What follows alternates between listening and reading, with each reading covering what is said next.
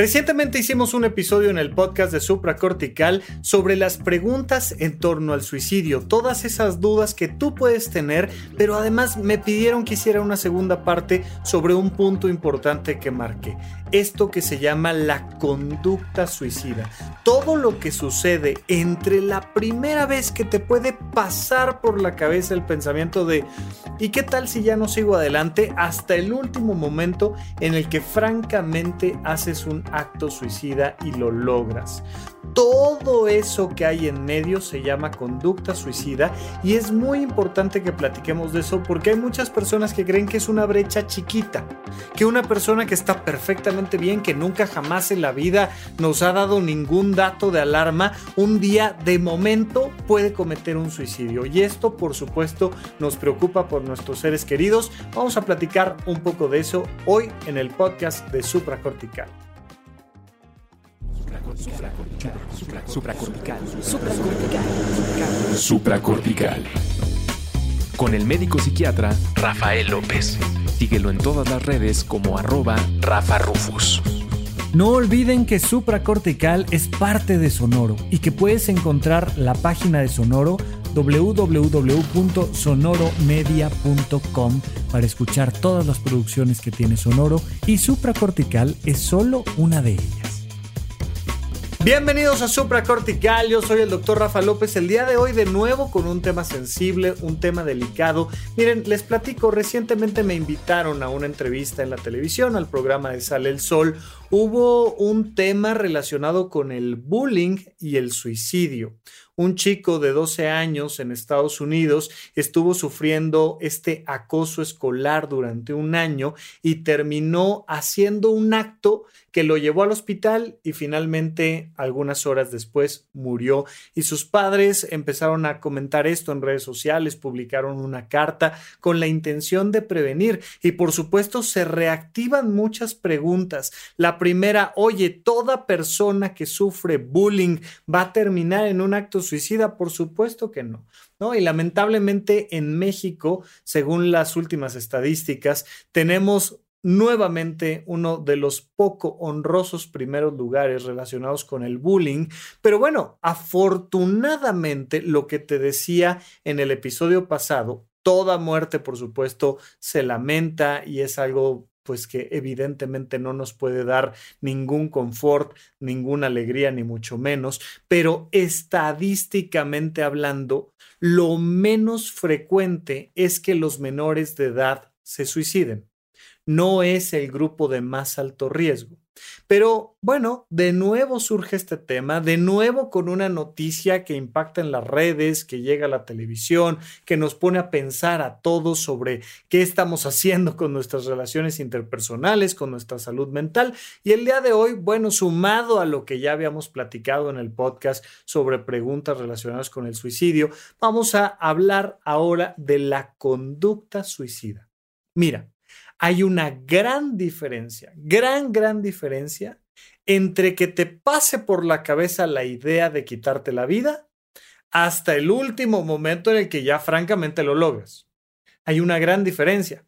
Y me lo entenderás muy bien con un ejemplo al revés con los propósitos de Año Nuevo. Hay una gran diferencia entre que digas que te vas a parar el lunes a hacer ejercicio y pararte el lunes a hacer ejercicio hay una gran diferencia entre que digas que lo vas a hacer, que en serio prepares todo para hacerlo, que en serio el lunes te pares a hacer ejercicio, a que todos los lunes del año hagas ejercicio.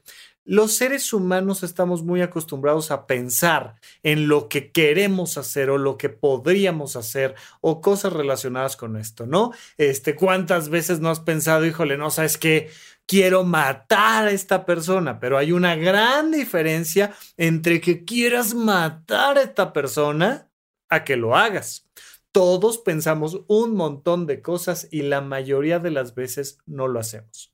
Bueno, en términos del suicidio, pasa algo exactamente igual, ¿no? Y ya habíamos platicado este asunto de que, oye, es de valientes o es de cobarde suicidarse, ¿no? Siempre hay esta disyuntiva en las personas que no están atravesando por una enfermedad mental y que no lo están pensando. Como que lo pensamos desde, desde la barrera, desde nuestra comodidad mental. Y por supuesto, eso nunca nos deja darnos cuenta que en realidad no es ni de valientes ni de cobardes, es parte de los síntomas de una enfermedad que en muchos casos se llama depresión, no es la única causa por la cual una persona puede cometer un acto suicida, pero es parte de esos síntomas. Entonces, lo que va pasando es que así como una persona le da gripa, pero no tiene fiebre, al rato los síntomas empeoran y además de que empeora la tos, ya empieza a subir la temperatura corporal y al rato ya está haciendo fiebre, pero se le controla más o menos bien con medicamentos y al rato este ya no es suficiente el medicamento y con todo y medicamento sigues teniendo fiebre y al rato la fiebre ya no es de 38, ya es de 38.5, de 39, ya es una fiebre de 40, exactamente así verías como en una persona que está a lo mejor hospitalizada va subiendo este cuadro y va empeorando a lo largo de horas o días, dependiendo de la enfermedad de la que estemos hablando. En el caso de la depresión, específicamente hablando, la conducta suicida sigue un patrón de semanas, meses y muchas veces años. No es algo que nos sorprenda. La infinita mayoría de las veces, una persona que comete un acto suicida por una depresión grave lleva años peleando con esta enfermedad. Y normalmente nos enteramos porque nos enteramos, nos enteramos porque nos lo dice, nos enteramos porque lo, acompañamos a consulta o lo acompañamos a consulta, nos enteramos porque, porque fuimos parte de ese proceso. Claro, hay muchas maneras de no darse cuenta. Oye, si no hablas para nada con tus hijos, si no hablas para nada con tu primo, si no hablas para nada con tu amigo sobre temas emocionales y cómo se siente, si nunca a tu mejor amiga, a tu hermana, a tu madre, a... Si nunca les preguntas, oye, ¿estás triste? Si todo es, hay que sacar la basura, hay que pasear al perro, hay que... pero nunca preguntas, ¿qué es lo que más disfrutaste este día? ¿Cuáles son tus planes para este año? ¿Cómo te ves dentro de 5 o 10 años? Pues lo que pasa es que nos sorprende.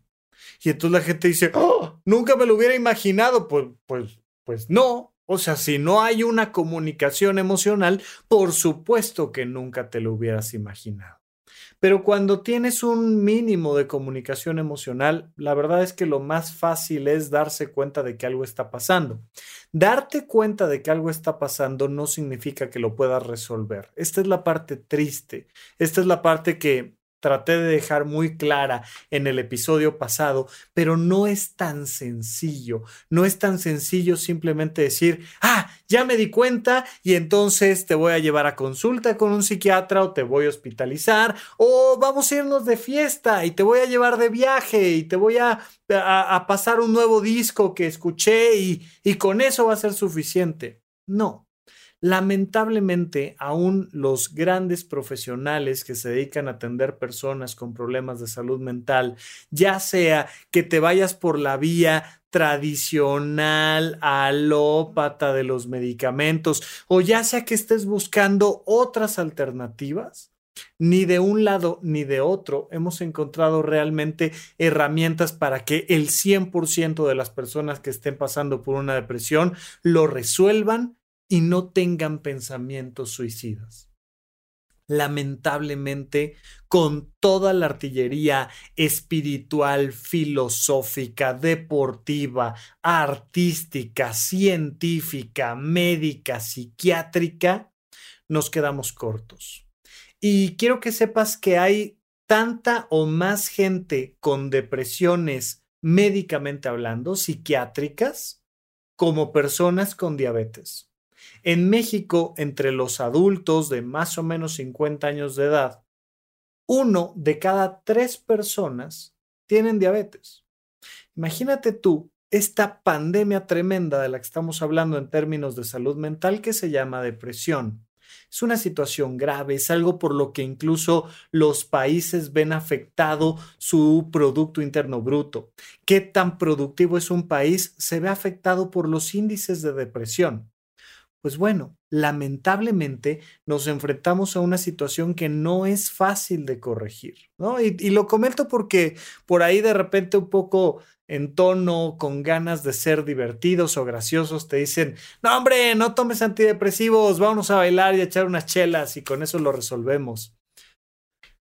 Mira, ojalá que sí, y si sí, qué bueno, felicidades, qué padre, pero probablemente no era depresión, porque cuando nos enfrentamos a una depresión de verdad, nos enfrentamos a situaciones mucho más complicadas. Así es que me es importante decirte, vamos a buscar mejorar nuestra comunicación con las personas que queremos y por supuesto que si tú, yo, estamos pasando por un cuadro depresivo, es importante saber qué tan urgente es pedir ayuda con más intensidad.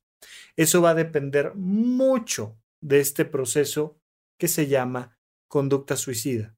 Porque muchas personas se asustan por cosas que son relativamente normales o muy sencillas y muchas personas, que esa es la parte que en realidad más me preocupa, no se dan cuenta de que ya se están acercando al final del camino cuando hay señales muy claras de que algo puede estar pasando y de que el resultado de eso puede ser definitivamente el peor. Así que comenzamos directamente con los pensamientos de muerte. Mira, es como cuando la gente te dice, ya, me voy a morir, ya, hoy, así, ahorita me voy a morir. Y uno dice, neta, no, bueno, bueno, es un decir. Ok, siempre que es un decir, siempre que es, ay, no, ya, es que no, de verdad que no voy a llegar al viernes, si no me muero me mato, o sea, ¿no? Y son estos comentarios muy a la ligera, muy sin pensarlo demasiado, en medio de un contexto normal. Con quien más los escucho por lo regular, ya sabes, es con los adolescentes, ¿no? Ay, es que si no me escribe, me mato. Oye, calma, o sea, le acabas de mandar el mensaje hace tres minutos y medio, dale diez minutos. No, es que, ¿no? Y, esta cosa muy adolescente que hace que, que, el cuerpo se te mueva y te duela junto con la mente y, ah, y hacen comentarios muy a la ligera. Es normal es bastante normal que pensemos en, nuestro, en nuestra propia muerte, ¿no?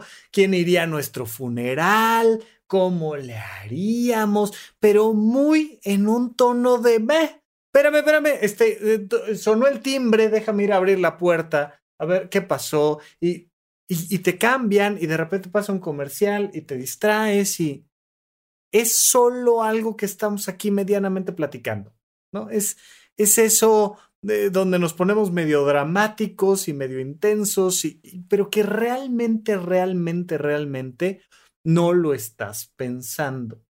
No ha habido nada que nos haga pensar que estés pasando por un cuadro de depresión. Recuerda, solo para dejarlo muy claro nuevamente, la depresión clínicamente hablando es esta situación donde estás triste y sin energía todos los días, todo el día, durante al menos dos semanas. Cualquier persona puede tener tres muy malos días donde se sienta súper triste, donde ya no le encuentre sentido a la vida. Está bien, está bien. Pero al final vas y haces tus cosas y te ríes y fuiste al concierto y te la pasaste bien y regresaste a la casa y viste la tele y, o sea, bien, normal. Oye, anduve medio depre, anduve medio triste, anduve medio bajoneado. Todos estos términos que utilizamos coloquialmente para decir que fue un mal día. Sí, está bien, normal. Tres días, cuatro, ok. Pero de repente vas teniendo ratitos mejores, días mejores y todo bien. No, cuando estás deprimido, cuando estás deprimida, estamos hablando de una situación donde constantemente todos los días, todo el día te sientes mal y esto afecta tus actividades cotidianas. Estos pensamientos de muerte son cosas que te pasan por la cabeza de, ¿y si ya mejor me muero? ¿No? O sea, así, como, mm, ¿y si sí? ¿Y si me muero? ¿Y si ya no sigo adelante? Pero a la hora que le preguntas un poquito más las cosas a la persona, realmente no tiene mucha más estructura que eso. Es solo un pensamiento que te atravesó por la mente y que, pues simple y sencillamente pasó, que no lleva a más, que no nos habla de más cosas, que simplemente te pasó por la mente. Por supuesto que uno de los factores que quiero que tengas muy al pendiente se llama intensidad y frecuencia. Son factores con los que medimos todas nuestras emociones incluso la vocación, ¿no? Estas emociones positivas donde dices, wow, es que esto me mueve profundamente, ¿no? Me decían ahí en, en Twitter, en arroba Rafa Rufus, me decían, es que me di cuenta con este último episodio que nací para nadar. ¿Por qué? ¿Cómo me doy cuenta de que nací para nadar? Por la intensidad de la emoción que tengo cuando nado y por la frecuencia. A mí me encanta nadar, me gusta, pero así como para decir yo nací para esto, no, no tiene para mí tanta intensidad y tanta... No, pues para mí sí. Es que es algo que, que me encanta y que quiero hacer constantemente y que me gusta y que, ok, fantástico. Y la intensidad, bueno, cuando estamos del otro lado, cuando estamos hablando de tener muy baja energía por estos síntomas depresivos, pues resulta que la intensidad con la que estoy pensando en mi propia muerte, poco a poco va subiendo, subiendo, subiendo, subiendo, subiendo. Y que la frecuencia con la que estoy pensando en morirme sube, sube, sube, sube, sube normalmente estamos tan ocupados y tan distraídos en otras cosas que aunque digamos, ay, y, si me muero, ¿no? Esta, esta frase de Alex de Rovira que me encanta, que dice, todos sabemos que nos vamos a morir, pero casi nadie se lo cree. Es una frase que me encanta porque a las personas cuando les das un diagnóstico de, oye, ¿qué crees que? Fíjate que como que te quedan dos años de vida por este diagnóstico. ¡Ay! ¿Cómo crees? ¿Por qué? Pues, pues porque, porque la gente se enferma de estas cosas y pues, o sea, todos sabemos que nos vamos a... Ay, no, si yo sé que me voy a morir un día. Y hay muchas personas que incluso dicen, no, yo no quiero llegar a viejo. Pero si le dijeras, no te preocupes, aquí está tu diagnóstico terminado. No, no, no, espérate, espérate, espérate, espérate. No, no, era un decir, hombre. Era. Y jugamos mucho con estas cosas y está bien y es normal. Lo que no es normal es que lo empieces a pensar con más intensidad y mucho más en serio. Eso ya no es normal. ¿Qué significaría pensar en mi propia muerte con mucha más intensidad y más en serio? Es pasar a otro escalón que se llaman fantasías de muerte, que ya son pensamientos como mucho más en serio. Siguen siendo fantasías. Como decir, ay, ¿te imaginas que que mañana ya no despertara? Porque es una fantasía. Porque está muy alejado de la realidad. Si eres una persona que físicamente estás sano, pues la probabilidad de que te dé un infarto en la noche y ya no despiertes es muy baja, puede pasar, pero es más una fantasía. Es como cuando dices, ay, me encantaría ir a, Inglaterra este año. Pues, pues es, es posible. O sea, sí. Ay, me encantaría ir para esta primavera. Pues, este, pues, pues, pues todo puede pasar, ¿no? Pero la probabilidad es tan baja que si no haces algo propositivo al respecto, pues que más bien suena a simplemente una fantasía. Entonces, cuando pensamos en cosas como, ay, ya que Diosito me lleve, ya que, que, que Él decida y que, que tiemble y que se caiga mi casa y que me quede yo aquí y que ni me entere, que en la noche me dé un infarto y que, ¿no? Y empezamos a tener este tipo de pensamientos que ya son mucho más marcados en cuanto a frecuencia y en cuanto a intensidad, pero que siguen siendo fantasiosos. Estas fantasías de muerte pueden subir a un nivel más grave todavía. Insisto, esto es dentro del contexto de una persona que tiene depresión. Por más que tú estés hablando todos los días de esto, si no es algo que está dentro de un cuadro depresivo, es muy poco probable que realmente sea algo más allá de un ejercicio filosófico. Ay, ¿cómo me podría morir? ¿Y cómo lo podría hacer? ¿Y qué pasaría? Y tal. Pero esto viene acompañado de una emoción te digo, es como renunciar o es como eh, dedicarte a cambiarte de trabajo, ¿no? Voy a, voy a renunciar para cambiarme de trabajo y ahora me voy a dedicar a la reparación de automóviles. Pues una cosa es decirlo y otra cosa es decírselo a todo el mundo y otra cosa es ya francamente dar el adelanto para un taller, ¿no? O sea, decir, oye, voy a rentar este espacio. Pues con esto pasa lo mismo, porque normalmente la gente me lo platica muy en un sentido de juego, de filosofía, de religión, de reflexión. Pero cuando eres una persona que ha estado pasando por momentos depresivos complicados y empiezas a tener estas fantasías que se repiten y se repiten y se repiten, pues entonces ya nos estamos acercando a otro nivel de complejidad. Y el siguiente escalón se llaman planes. Planes no estructurados. Planeación suicida que carece de estructura.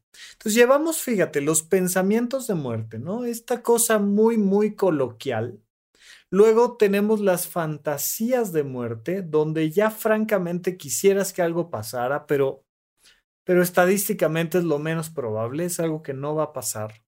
Y luego tenemos ya las planeaciones, ya cuando pasamos no a una fantasía, sino a un plan. Esto es algo que te he dicho en términos de finanzas personales. Oye, ¿quieres ir a Inglaterra? Haz un plan. Ponle fecha, ponle monto, ponle lugar a dónde vas a ir, en dónde te vas a quedar. Empieza a hacer un plan. Dentro de estos planes hay dos tipos de planes. Los planes muy poco estructurados y los planes ya mucho más estructurados. Son dos niveles dentro del mismo eh, escalón de la planeación suicida. Cuando solo lo estás planeando, ¿no? Pero tiene poca estructura. Ya estás en otro nivel. Ya no estoy pensando que ojalá mañana no despierte. Ya estoy planeando algo mucho más serio. Ya estoy planeando que voy a hacer algo. No sé exactamente qué, pero ya estoy planeando en saltar de algún lado o en colgar una soga en alguna parte o en tomarme algo en especial o en buscar algún tipo de arma. ¿no? Ya, ya estoy planeando algo en especial. Todavía no sé qué. Todavía no sé cuándo.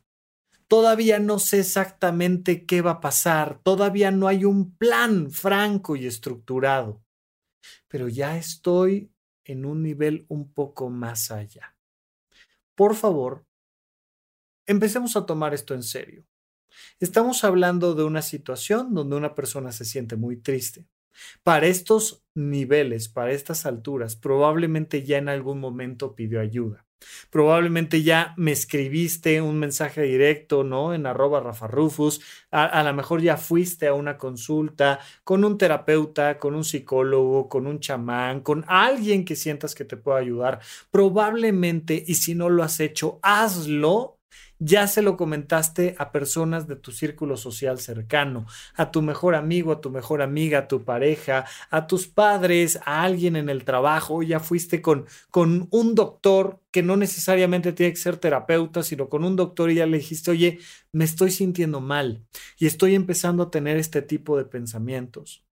Cualquier persona que te diga o cuando le dices a alguien, oye, estoy empezando a tener una planeación suicida, estoy empezando a pensar que tal vez sea una buena idea chocar o tomarme un medicamento o para ya no seguir adelante. Ya estamos en otro nivel de riesgo. Antes de eso, todavía no hay demasiados focos rojos. Por supuesto, siempre, en cualquier contexto, una persona que diga que está tan triste que está pensando en morir, aunque sea una fantasía de muerte, aunque sea simplemente un pensamiento de muerte, tenemos que empezar a prestarle mucha atención. Pero a partir de esta línea de la planeación suicida ya tenemos que hacer una atención muy particular a las circunstancias que están sucediendo. Ya tenemos que ver cómo le podemos ayudar a alguien para que se sienta mejor. Máxime si pasamos de la planeación poco estructurada a una planeación con mucha más estructura. Pero lo vamos a platicar en un momento más que regresemos aquí a supracortical. ¿En dónde, cuándo y para qué escucha supracortical? Comparte tu experiencia en redes sociales para que más personas conozcan este podcast. Sigue al Dr. Rafa López en todos lados como arroba Rafa Rufus. Estamos de regreso con ustedes aquí en Supracortical y necesito de nuevo decirlo y decirlo con toda claridad. La depresión, especialmente la depresión que se acompaña de pensamientos suicidas, lo atienden, es un cuadro que atienden los psiquiatras. Por favor, está muy bien si vas con un terapeuta, está muy bien si vas con un profesional de la psicología, pero ya cuando llegamos a estos niveles, sí o sí vale la pena la valoración por un psiquiatra. Y en la Ciudad de México, sin duda alguna, te recomiendo asistir al Instituto Nacional de Psiquiatría, al Fray Bernardino, al Hospital Fray Bernardino Álvarez, que son hospitales especializados en psiquiatría, pero en cualquier hospital donde vayas a un servicio de urgencias, te deben de poder empezar a canalizar para recibir una atención adecuada si ya estás teniendo este tipo de pensamientos suicidas. Por favor, no te esperes. Y por favor, si alguien cercano a ti te lo dice, lo primero es un servicio de urgencias. No es esperar a ver si me dan cita en 15 días en una consulta privada. No, no, no, no, no. Por supuesto, si quieres escribirme, me puedes escribir a arroba rafarufus con doble R en medio. Yo soy psiquiatra, soy egresado del Instituto Nacional de Psiquiatría, pero definitivamente mi recomendación es ve al servicio de urgencias. Son hospitales de alta calidad que son extremadamente baratos. Por ahí en el episodio pasado alguien me decía, Rafa, yo he ido tres veces y no me han cobrado. Yo no sé exactamente ahorita si por pandemia o no tal, pero las consultas cuando estaba yo costaban menos de 100 pesos. Entonces, por favor, en el país que estés, busca una atención especializada de urgencia. Lo más probable es que si llegas con estos pensamientos suicidas, no va a pasar nada. Te van a dar un diagnóstico, te van a empezar un tratamiento, te van a mandar a casa y estemos de nuevo en, viéndonos en la consulta externa y todo bien y no pasa nada. A lo mejor fue tu sentir y después de una evaluación por un profesional te dicen, hombre, no, esto eh, estamos en otro nivel, estamos varios escaloncitos abajo, no hay problema, ve con tu terapeuta, ve con tu psicóloga, con tu, con tu psicólogo y sigue adelante y no pasa nada. Está bien, pero necesitamos que un profesional lo evalúe lo antes posible porque podemos pasar a este siguiente nivel que ya te estaba platicando hace rato, que son los planes estructurados, la planeación suicida estructurada, donde ya hay una fecha, donde ya se eligió una manera de hacerlo, donde probablemente ya haya cartas de despedida, de, de, intención, donde se explica el por qué. Cuando ya estás en este nivel, te estás acercando mucho. Ahora, todavía hay un par de escalones hacia arriba, pero ya estamos en una situación de alto riesgo. Probablemente sea la gran línea divisoria entre alguien que puede seguirse atendiendo a través de la consulta externa con su psiquiatra o a través de otros métodos y demás, a alguien que ya requiere una atención hospitalaria alguien que ya requiere de una institución que se ponga en marcha para ayudarle a esa persona a sentirse mejor lo antes posible. Y se puede, se puede hacer. De hecho, eh, lo hemos platicado, estas líneas de atención al suicida y tal, que, que simplemente buscan alargar un poco los procesos, porque lo que pasa es que como si fuera, como si fuera una escalera automática, pues mm, va en contra tuya. El tiempo te ayuda a pensarlo dos veces, a tomarte el tiempo, a iniciar un tratamiento y no es tan sencillo seguir avanzando y subir de escalón en escalón. Te lo he dicho yo al principio del programa con estas cosas que son nuestros objetivos, ¿no? ¿Cuántas veces no hemos querido ahorrar, hacer ejercicio, aprender algo nuevo? Y, y, si no te avientas rápido y pronto, lo más probable es que esto se vaya haciendo hacia atrás y se vaya haciendo cada vez más complicado. Afortunadamente, en términos de, de, riesgo suicida pasa una cosa parecida, que es que con un poquito de atención puedes resolver mucho de los problemas de una persona. Entonces, la planeación suicida estructurada es este otro nivel donde ya hay un plan, ya hay una fecha. Normalmente en este nivel, cuando le preguntas a alguien si ha pensado en quitarse la vida, el 70% de las veces te van a decir la verdad, te van a contestar que sí, que sí lo están pensando. Y probablemente si les preguntas, muy frecuentemente te van a decir el método que han estado pensando e incluso el día. Si les preguntas lo opuesto, por ejemplo, oye, ¿qué te gustaría hacer el próximo año? ¿Cómo te ves dentro de tres años? Ya les empieza a costar mucho trabajo a las personas decírtelo. Ya, ya no lo ven empieza cada vez más a ser más real la idea de que yo ya no voy a seguir aquí. Y entonces, pues te vas dando cuenta de que esto se va convirtiendo en algo mucho más serio. Entonces vas viendo que disminuyen estos planes de horizonte hacia el futuro. Es uno de los motivos por los cuales le pusimos a, la página web que desarrollamos de horizonte1.com, donde están mis cursos de desarrollo personal, los cursos de organización y productividad y un montón de cosas más que tenemos, como Horizonte 1, porque este horizonte que se abre frente a ti, este horizonte temporal que te permite ver tu realización personal, decir, ay, yo el próximo año quisiera lograr esto, yo quisiera dentro de cinco años hacer lo otro, ese horizonte se empieza a cortar, a cortar, a cortar, a cortar, y uno ya yo ya no veo cómo llegar a la próxima semana o cómo llegar al próximo mes. Se va acortando este horizonte de posibilidades y empiezas a darte cuenta de que ya no das, ya no lo logras.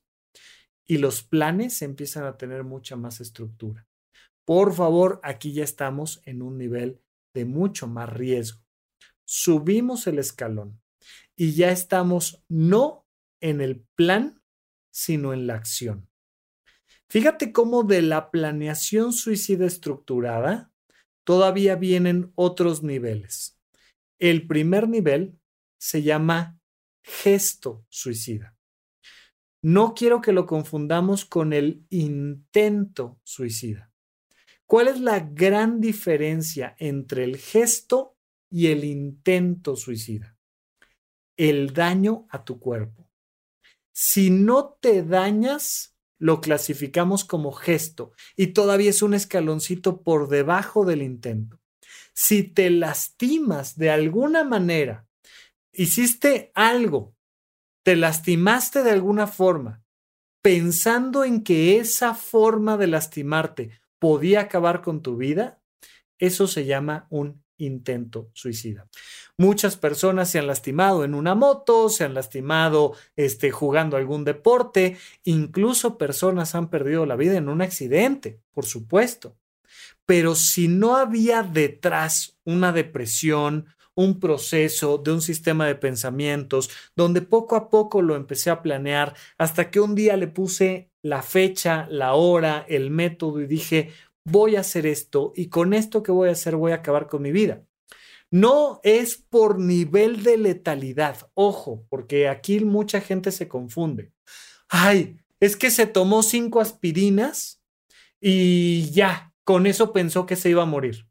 A ver, ¿en serio pensó que se iba a morir? ¿En serio, para su sistema cognitivo, tomarse cinco pastillas significaba que la persona iba a morir? Eso se llama intento suicida, aunque sean cinco aspirinas. Mira, ni siquiera tienen que ser aspirinas, pueden ser caramelos. Pensó que si se comía 10 caramelos se iba a morir. No es por el riesgo en el que pones tu vida. Puede ser que yo pensé, porque lo vi en internet, que si me cortaba así el brazo me iba a morir. Y bueno, me hice un rasguñito ahí, me salieron dos gotitas de sangre. No importa. No es la conducta en sí misma, sino el pensamiento que llevó a la conducta lo que se clasifica como intento suicida.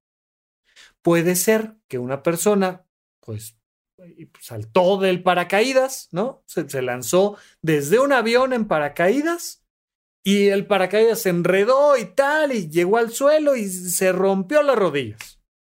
Pues qué lástima, pero eso no es un intento suicida. Y puede ser que una persona piense que si se avienta de la azotea a la planta baja, que es, un piso de altura, son tres metros de altura, y se aventó y no le pasó nada. Pero pensó que sí. Pensó que con eso se podía morir. Cuando combinas el deseo de quitarme la vida con una conducta en especial, eso se llama ya intento suicida. El gesto suicida, que es un escaloncito abajo, es lo mismo, pero cuando no te lastimas. Voy a poner un ejemplo muy gráfico, ¿ok? Imagínate que una persona está pensando en colgarse. Y entonces lo que hace es que se pone una soga en el cuello, lo piensa dos veces y se quita la soga. ¿Se lastimó? No, no se lastimó. Como no se lastimó, no cuenta como intento, pero sí cuenta como gesto. Ya quedamos que está el plan no estructurado, la planeación suicida no estructurada, y que arribita está la planeación suicida estructurada. De aquí para arriba, todo es peligrosísimo y todo requiere atención en el servicio de urgencias. Requiere atención por un profesional. No es de que qué palabras le digo desde mi corazón para que se dé cuenta de que tiene que evaluar su vida. No. Es una cosa que requiere atención médica especializada. Está la planeación suicida estructurada. Arriba está el gesto suicida. Arriba está el intento suicida. Y por supuesto, el último paso, donde ya no hay nada que podamos hacer, se llama suicidio. Ojo, estos escalones no avanzan rápido. Normalmente pasan días, semanas o meses. Pero pasa muchísimo más tiempo entre el pensamiento de muerte y la fantasía suicida pasa bastante tiempo, pero no tanto, entre la fantasía suicida y el plan no estructurado. Pasa tiempo, pero ya no tanto, entre el plan no estructurado y el estructurado. Y puede pasar mucho menos tiempo entre el plan estructurado y el gesto, entre el gesto y el intento. Por eso cualquier persona que hace un intento suicida la tenemos que atender con la más alta prioridad. Ay, no, es que lo hizo de manera manipulatoria y lo hizo para llamar la atención y lo hizo para lo que quieras que lo haya hecho. Pero la probabilidad de que lo repita y de que esta vez sí lo logre es muy alta, estadísticamente hablando. Si no le diste la primera vez, la probabilidad de que le des una segunda vez es mucho más alta entonces siempre lo consideramos como algo del más alto riesgo. Mientras más factible sea el intento, es decir, mientras más fácil sea que lo pueda repetir, más nos asusta todavía, ¿no? Cuando, cuando tenemos estas fantasías de muerte, ¿no? Cuando tenemos estos planes poco estructurados y te dicen cosas como, este, eh, me, voy a disparar con una ametralladora. Le dices, oye, ¿tienes ametralladora? No, ok. Entonces, no hay tanto riesgo. Pero cuando más riesgo hay es cuando utilizan metodologías simples, sencillas, con cosas cotidianas que tienen a la mano. Por favor, todo esto te lo platico para que tengamos cuidado. necesitamos entender que mientras más vamos subiendo en estos escalones, más urgente es la atención.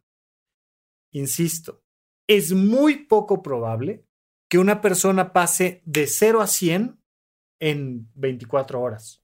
Es muy poco probable. Es muy poco probable que eh, este, tus hijos, tu pareja, tus padres, tus hermanos, tus amigos pasen por todos estos escalones sin que te des cuenta. Es como cuando alguien va a entrar a la universidad, ¿no? Le preguntas, oye, ¿y qué vas a estudiar cuando acabes la prepa? Ay, fíjate que me está gustando química, pero también derecho, pero también diseño.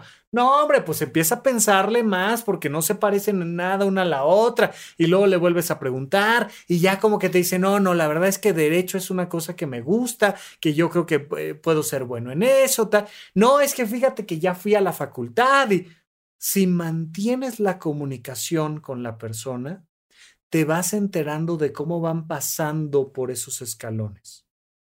De hecho, es lo más común y lo más frecuente. Por eso te pido, considera siempre la posibilidad de que si te mantienes en una buena comunicación con las personas que quieres, de ida y de vuelta, te estás cuidando a ti, estás cuidando tu salud, porque si un día sientes que es algo que te está pasando a ti, el simple hecho de estarlo platicando nos ayuda a que disminuyan los riesgos para ti. Y al revés también, para tus hijos, para tus padres, para tus mejores amigos, para quien tú quieras. Por supuesto que hay escalones mucho antes de llegar a la depresión. Y por supuesto que una de las maneras en las que podemos evitar generar una depresión es escuchando podcasts como el de supracortical, por supuesto, pero aprendiendo en general a gestionar tus emociones, aprendiendo de inteligencia emocional en libros, en podcasts, en videos de YouTube, en lo que tú quieras. Pero no solo eso, tomando talleres de meditación, de yoga, de teatro, este, desarrollando tu vocación, pintando, escribiendo, saliendo a correr, andando en bici, cuando tú haces cosas para tu realización personal, cuando tú aprendes de tus emociones, cuando tú estás bien contigo, es mucho menos probable, no imposible. Yo que me he dedicado desde hace años al tema de la realización personal, puedo tener una depresión, porque es una enfermedad, es como que te dé gastritis, pero es menos probable que te dé gastritis si estás comiendo sanamente, si cuidas tu salud, si o sea, ¿me entiendes? ¿No? Es, es menos probable si te estás cuidando, aunque puede suceder. Si sucede, sea que te cuides o no, por favor, avísale a los demás y haz lo necesario para estar bien contigo.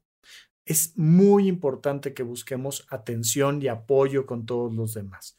Pero ahorita lo que te quiero decir es, a través de tu vocación, a través de tu autocuidado, a través de mejorar tu autoestima, de gestionar bien tus emociones, de convivir con tus amigos, de, tener tiempo para descansar, para distraerte, a través de escuchar los podcasts, de leer libros, a través de inscribirte a los cursos como los que tenemos en Horizonte 1, pero de irte de viaje a algún lado, pero hacer arte, pero hacer deporte, podemos disminuir el riesgo de depresiones. No lo podemos evitar por completo, pero lo podemos disminuir. Y una vez que lo disminuimos, bueno, pues es evidentemente una situación mucho más segura y más cómoda. Pero si vas avanzando, si vas subiendo en esta escalinata, lo antes posible pide ayuda. Y cada vez que vayas pasando por estos escalones o veas que alguien cercano a ti está pasando por estos escalones, vale la pena que entendamos que requerimos mucha más atención.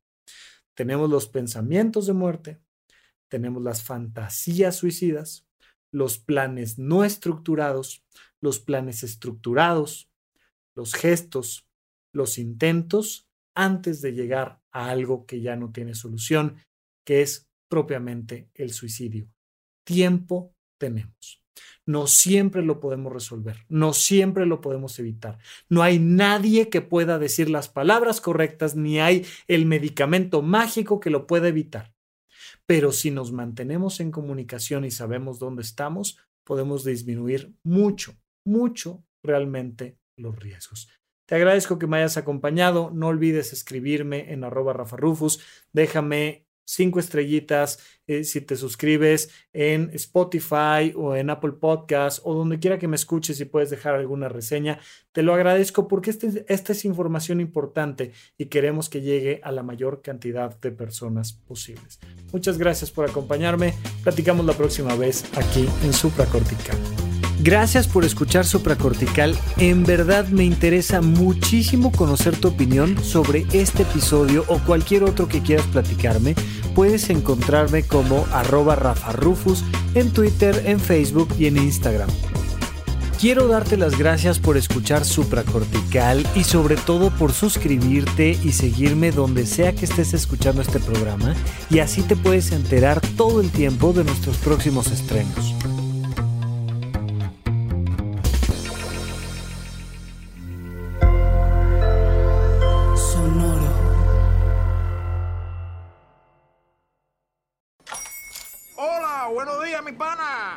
Buenos días, bienvenido a Sherwin Williams. ¡Ey! ¿Qué onda, compadre? ¿Qué onda? Ya tengo lista la pintura que ordenaste en el ProPlus app. Con más de 6.000 representantes en nuestras tiendas listos para atenderte en tu idioma y beneficios para contratistas que encontrarás en aliadopro.com. En Sherwin Williams somos el aliado del PRO.